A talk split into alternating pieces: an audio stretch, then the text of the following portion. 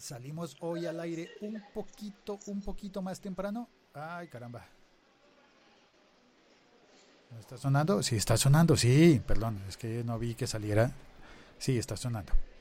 Salimos hoy un poquito más temprano en el siglo XXI es hoy porque, porque Otto está escapado de una conferencia, de una qué, perdón, de qué fue lo que dijiste. Una conferencia de investigación. Conferencia de investigación. O sea que los investigadores pueden salir a buscarte. Eh, mm. fácilmente. o cuando me toque. Uy, caramba. Bueno, ahí tenemos ya, habló el robot, aunque no lo oímos, pero ahí está el robot. Otto y punto. Otto Smilinski, bienvenido al siglo XXI. Es hoy, gracias por llamar. ¿Estás en este, en este momento en qué parte del mundo? En este momento estoy muy cerca de ti. Hoy estoy en Bogotá. Bien, ¿vamos por un cafecito? Bueno, me gustaría, pero si me acerco al área de café no vamos a poder escucharte. no, está bien. a mí. Después, mejor después. Entonces, ¿y cómo llegaste a la conferencia si hoy es el día sin carro? Eh, hoy es el día de ir en bicicleta. Bueno, básicamente aterrizas, te montas en un taxi y llegas. Ah, llegaste hoy. sí. Ah, con razón. Ah, vale, pues muy bien. Pues bienvenido a Bogotá, Colombia. Em, pensé que estarías en otra parte del mundo, pero está bien. Vamos a tener hoy la participación también de Javier Álvarez, que, eh, eh, que eh, está en... déjame ver si alcanzas a oír lo que dice Javier Álvarez. Él oyó el episodio de Hablo Geek en el que estuve como invitado de Federico Hatum y me mandó este audio. A ver si me ayudas a, a descifrarlo a ver. Félix, te pido disculpas por mi voz, estoy un poco congestionado, resfriado. Pero bueno, vamos a ver si te lo puedo explicar de una forma fácil y sencilla.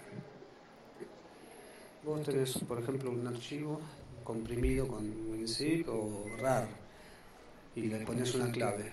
Eso es una clave simétrica, porque vos para poder abrirlo tenés que hacer pública esa clave y, y es para todos por igual.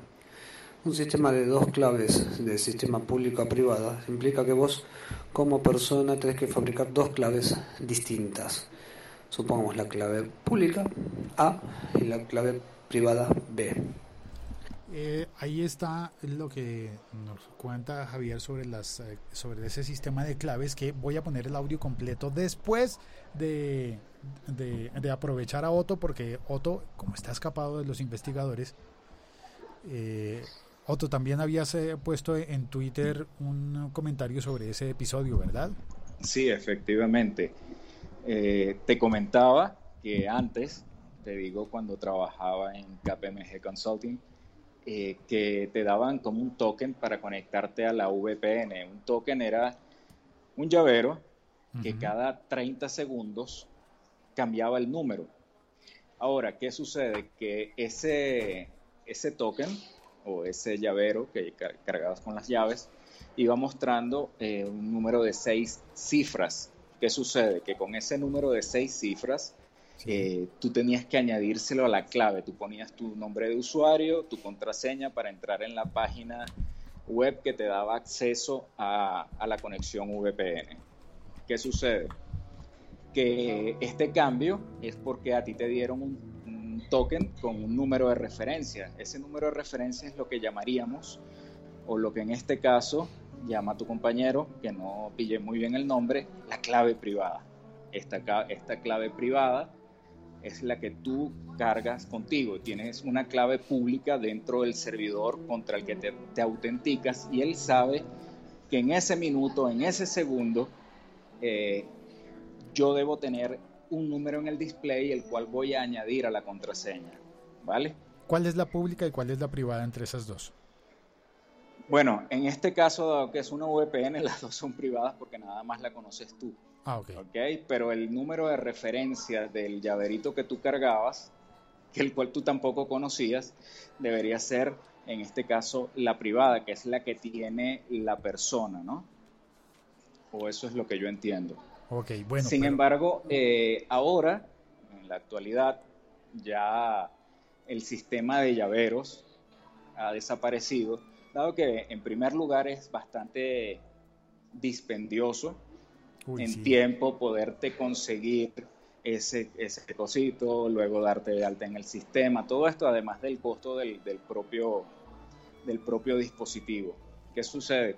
Que en la actualidad lo que se utilizan son aplicaciones como la que te puse en el tweet, se utiliza Digipass SES, básicamente porque es que está en español eh, y que te sirve para servirte ese numerito. Tú conviertes tu teléfono móvil, tu smartphone, en ese dispositivo y ahora todo el mundo tiene un smartphone. Es muy, es muy, muy raro, por lo menos en mi caso, ver a gente con, con teléfonos que vosotros en Bogotá o en Colombia los llamáis flechas. no sé por qué todavía.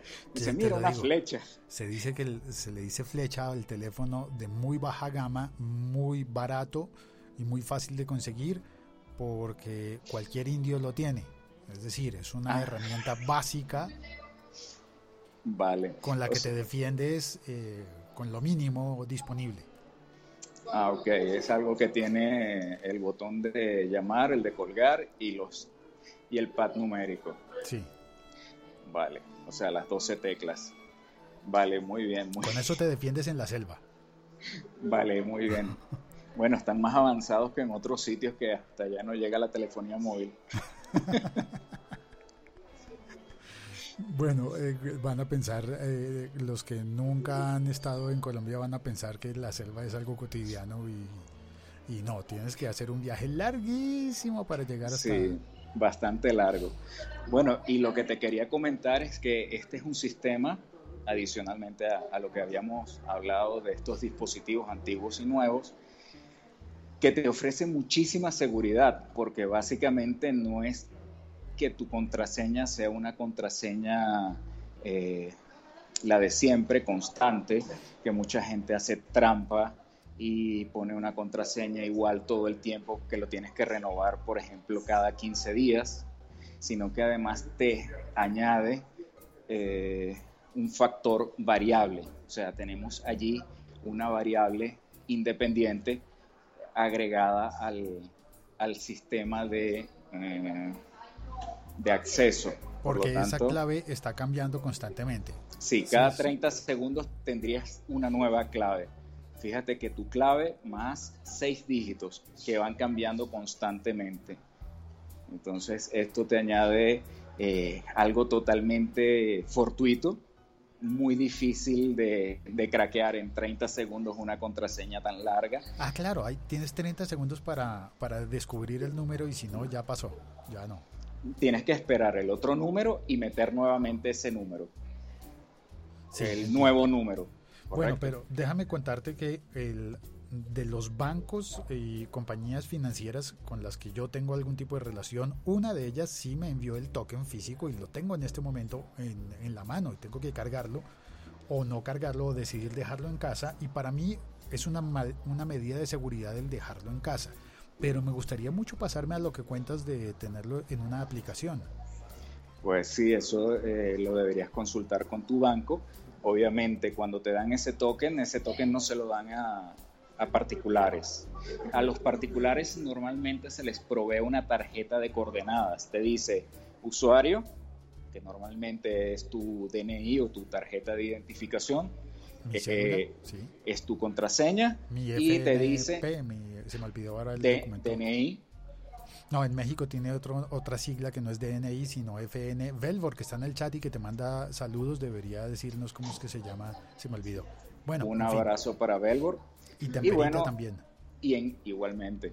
Y en esa tarjeta de coordenadas, por ejemplo, te dice, tienes que meter la coordenada A8, porque tienes 10 eh, columnas numeradas, ¿ok?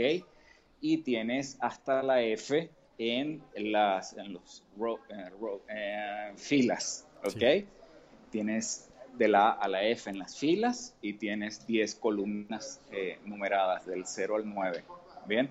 Entonces te dice, meta el 0C. Entonces en el 0C habrá un número que solamente tienes tú y además ese 0C cuenta adicionalmente con un número de tarjeta. Tu número de tarjeta puede ser el 35226.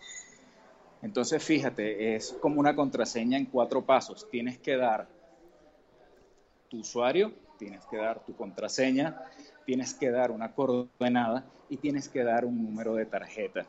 Entonces, con base a eso, te validan. Malo que lo pierdas. Si lo pierdes, la única variable que se mantiene eh, escondida sería solamente tu password. Es decir, bueno, si lo pierdo, pierdo el acceso a la cuenta. Bueno, si eres capaz de recordar todas las ah. coordenadas. ok. ya entiendo. O sea, podría todavía tener el acceso si recuerdo las coordenadas. Em, bueno, y... Ah, no, eso está. La otra, la otra opción que te quería contar es que hay algunos bancos y compañías financieras que te mandan un SMS.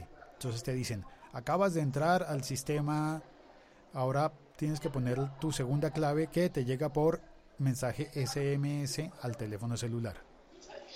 Bueno, eh, yo diría que es tan frágil como el de usuarios independientes porque tú sabes que existen los teléfonos Mickey Mouse. O sea, tienes dos orejas, dos antenas. ¿Cómo así? Que podría estar recibiendo tu SMS otra persona. Es como el hombre en la mitad de la comunicación, the man in the middle. Ah, caramba. En cambio, la otra, la del token, no hay nadie conectado porque es sencillamente un cronómetro asociado a que cuando tú te das de alta en esa aplicación, obviamente tú tienes que meter una serie de, información que confirma que eres tú, ¿ok? Y bueno, te da un número de referencia que se mantiene allí y con respecto a esa referencia más el tiempo que ha transcurrido, se genera ese nuevo número. ¿Y el token cómo se sincroniza con el sistema. Es decir, si yo tengo un llavero o una aplicación que funciona... es, van independientes. Eh, tú tienes eh, una fecha, una hora, y con base a esa fecha, esa hora, ese segundo, eh, tú tienes un número.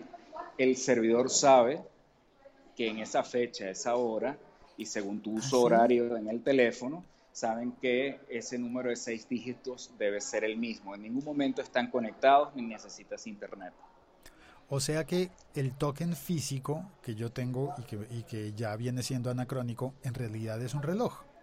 Efectivamente, es un reloj. Solo que en lugar de darme la hora, me da los, eh, los, tokens. Los tokens, los números de seis dígitos. Efectivamente, sería como tener un cronómetro en la mano y no sabes que adentro es lo que está haciendo es contar tiempo. Es un cronómetro, claro. Y está simplemente en algún momento, eh, cuando lo sacaron de la fábrica, va sincronizado. Y, y cuando es una aplicación, puedo utilizarla sin acceso a Internet, siempre y cuando al comienzo así haya tenido acceso, me imagino. Efectivamente. El tema es que cuando se le acaba la batería, que para que se le acabe la batería tienen que pasar meses, tienes que devolver el token y normalmente lo que hacen es que te dan otro. Te actualizan en la base de datos y ya tienes un nuevo número de referencia que no corresponde al que se le acabó la batería. Ok. O sea, tú mismo no puedes cambiarle la batería, básicamente porque también tiene un sello de seguridad que no puede, un precinto que no puede estar roto. Ah, sí, para que sea el mismo usuario, bueno, son medidas de seguridad. Temperita desde Cali cuenta que ella usa dos tokens, uno virtual de Blizzard y uno físico que es del banco, que le envía al banco. Ah, claro. Obviamente eh, yo te lo estoy contando desde la perspectiva de un usuario muy preguntón que cuando le dan esa cosa o le dan el token o le dan la aplicación, tú empiezas a hacer un montón de preguntas y se, y se quedan viéndote como diciendo, ¿por qué pregunta tanto? ¿De dónde salió este? Lo bueno es que como siempre vas a, conversar con, la, con, las personas del departamento de, sistemas y seguridad. Ellos son los que te tienen más eh, capacidad de poderte responder, ¿vale? Normalmente son quienes lo hacen. Ok. Pues Otto, muchas gracias. Ya han pasado 14 minutos, así que me da vergüenza retenerte más afuera del, del salón de los investigadores. Vale, un fuerte abrazo Félix y saludos a todos. Que estén muy bien. Gracias. Hasta luego. Chao Otto. Y Eh, y continuamos ahora sí con la explicación de Javier Álvarez desde la Argentina. Son cuatro minutos y medio de explicación de cómo funciona esa verificación en doble en doble paso, eh, aunque realmente yo no soy, como decía Otto, eh, no soy quien lo puede resolver y quien lo puede explicar de manera correcta. Así que, ¿cómo funcionan estas cosas? Em, pues estas cosas funcionan, eh, que lo explica Javier, porque yo no lo alcanzo a entender, pero sí me dijo que esto eh, opera cada vez que entras, por ejemplo, a una página web utilizando el formato HTTPS. A ver si lo dije bien. Buen día, Félix. Te pido disculpas por mi voz, estoy un poco congestionado, resfriado. Pero bueno, vamos a ver si te lo puedo explicar de una forma fácil y sencilla. Vos tenés, por ejemplo, un archivo comprimido con WinZip o RAR y le pones una clave. Eso es una clave simétrica, porque vos para poder abrirlo tenés que hacer pública esa clave y, es para todos por igual. Un sistema de dos claves de sistema público a privada implica que vos como persona tenés que fabricar dos claves distintas. Supongamos la clave pública A y la clave privada B. Cuando vas a encriptar, usas y vas a compartir un archivo, por ejemplo, conmigo, usas tu clave privada. Para descomprimir ese archivo que vos encriptaste con tu clave privada, necesitas de tu clave pública. ¿Por qué pública? Porque esa, por ejemplo, la puedes publicar en tu página web, la es conocido a todos. Tu clave privada es privada, es solamente para vos y esa tiene que estar bajo siete llaves, digamos, una caja fuerte y solo la sepas vos. Entonces tenemos un archivo X que quiero comprimir y encriptar. Uso una clave privada y eso hace que yo para poder descomprimir tu archivo tengo que usar la clave pública tuya, esa conocida por todos. Esto hace que yo sepa que el archivo ese fue generado por vos. Lo único que me asegura es autenticidad tuya. Ahora, si yo quiero enviarte un archivo a vos y que solamente vos puedas abrirlo, ¿qué hago? Uso la clave pública. Con la clave pública, la única forma de descomprimirlo es usando la clave privada. ¿Sí? Es como si fueran dos partes de una llave, donde en una la tenés vos y la otra parte la tengo yo. La que tengo yo la puedo tener yo, eh, tu vecino, no sé, cualquiera, los chicos de, de la manzana rodeada, cualquier persona, cualquiera que tenga la llave pública tuya genera un archivo y te lo manda. Yo con la llave pública no puedo descomprimir el archivo generado con la misma llave pública. Necesito la llave privada y esa llave la tenés solamente vos. ¿Me seguís? Llegamos hasta acá. Vamos a la segunda parte. Segunda parte. ¿Cómo hago? yo para encriptar un archivo, mandártelo a vos y vos que te asegures de que lo mandé yo y que además solamente vos puedas descomprimirlo. Está complicado, ¿no? Entonces, el primer ejemplo hace que yo genero con mi clave privada un archivo, sí, y te lo mando. Lo único que puedes asegurar que lo escribí yo, que lo generé yo y que salió de mi persona. Porque la única forma de descomprimirlo es usando la llave pública. Pero si quiero mandarte un archivo que vos te asegures que lo generé yo y, yo quiero que ese archivo lo puedas descomprimir solamente vos y únicamente vos, ¿qué hago? Primero lo firmo con mi llave privada y luego lo firmo con tu llave pública. Te lo mando y ahora, ¿cómo lo descomprimís? Primero lo descomprimís vos con tu llave privada y eso te aseguras de que solamente vos puedas abrirlo. Pero con mi llave pública vos te aseguras que ese archivo solamente lo pude haber generado yo.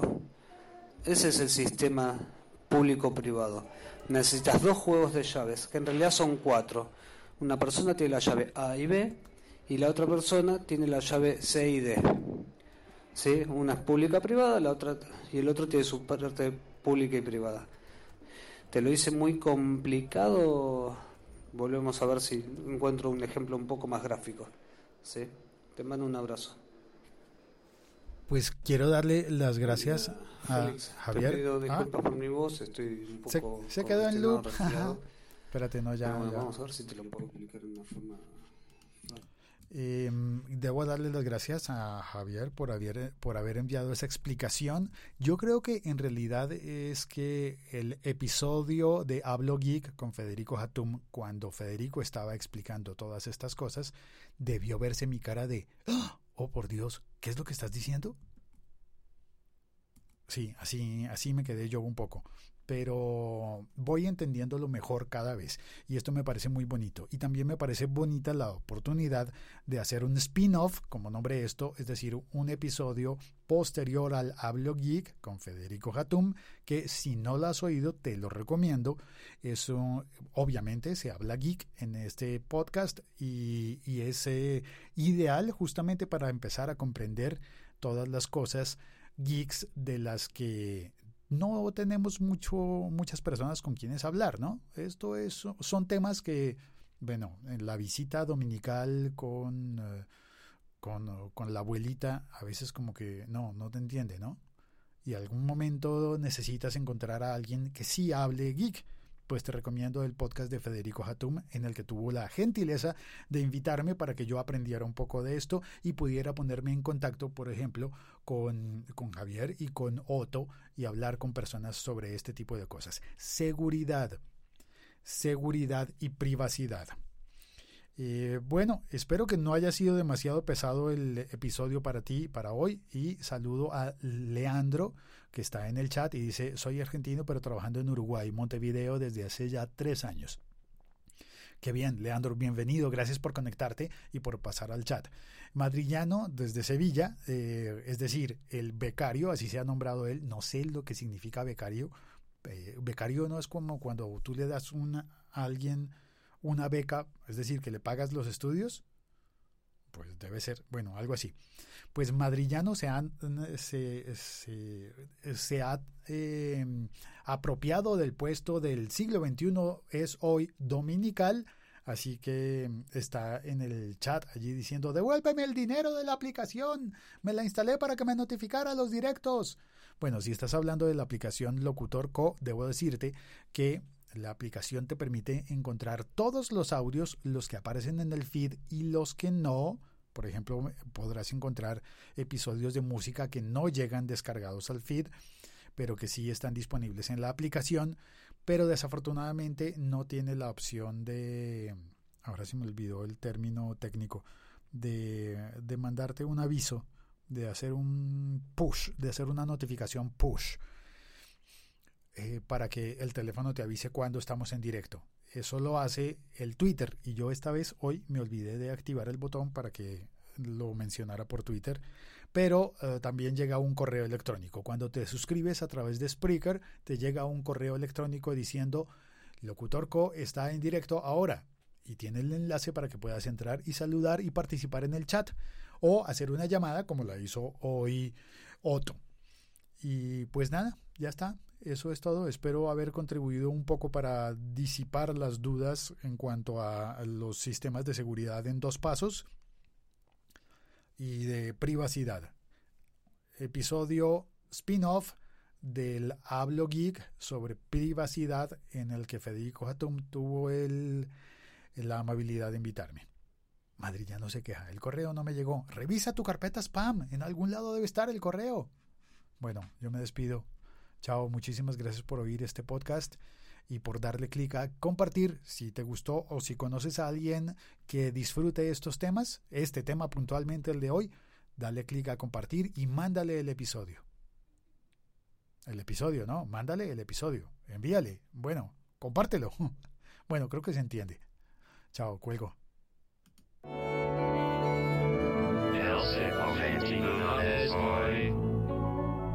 Y Madrid ya no acaba de revisar y me cuenta que sí llegó el correo. Chao, cuelgo.